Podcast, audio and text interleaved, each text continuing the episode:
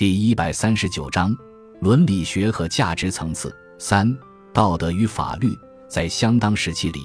伦理规范和冒充伦理规范的行政命令在我们的社会生活中确实起了很坏的作用，干涉了太多的个人自由。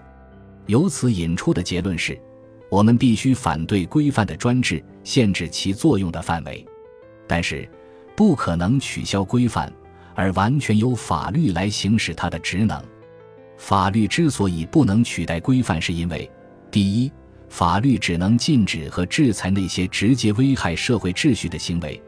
不管我们用什么样的尺度来衡量危害的程度和确定危害的界限，始终存在着界限之外的情形，那是法律无能为力的空间，那里便是规范发生作用的余地。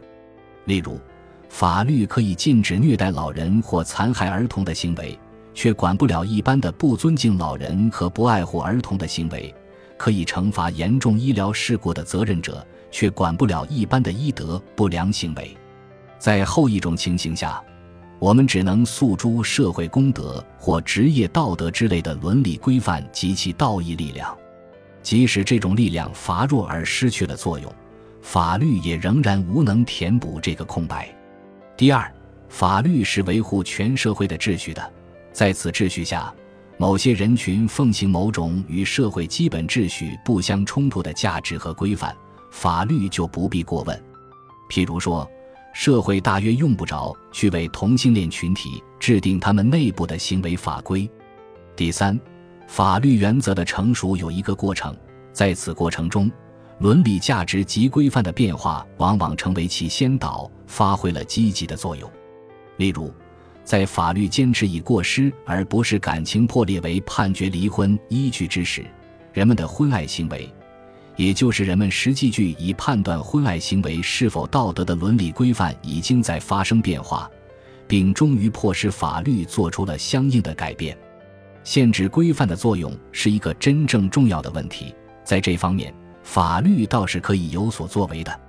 以往规范的专制，尤其表现在伦理规范以及冒充伦理规范的行政命令对于人们精神生活的粗暴干涉。因此，健全的法律应当禁止这样做，宣布此种干涉为非法，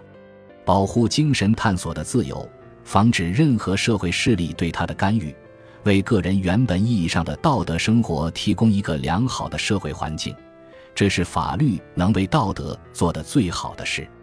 同时，法律可以阻止任何人群把仅仅自己认同的伦理规范强加于其他人群乃至于全社会，也就是在遵守法律的前提下，保护个人以及人群选择伦理价值和生活方式的自由。这样，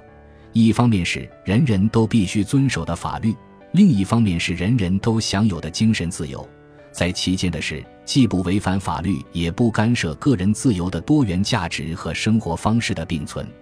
如果是按照这个意义去理解，我很同意赵听阳提出的基本命题：最好的生活是以不含规范的道德为价值基础，并且以法律为权利形式的生活。感谢您的收听，本集已经播讲完毕。喜欢请订阅专辑，关注主播。主页更多精彩内容等着你。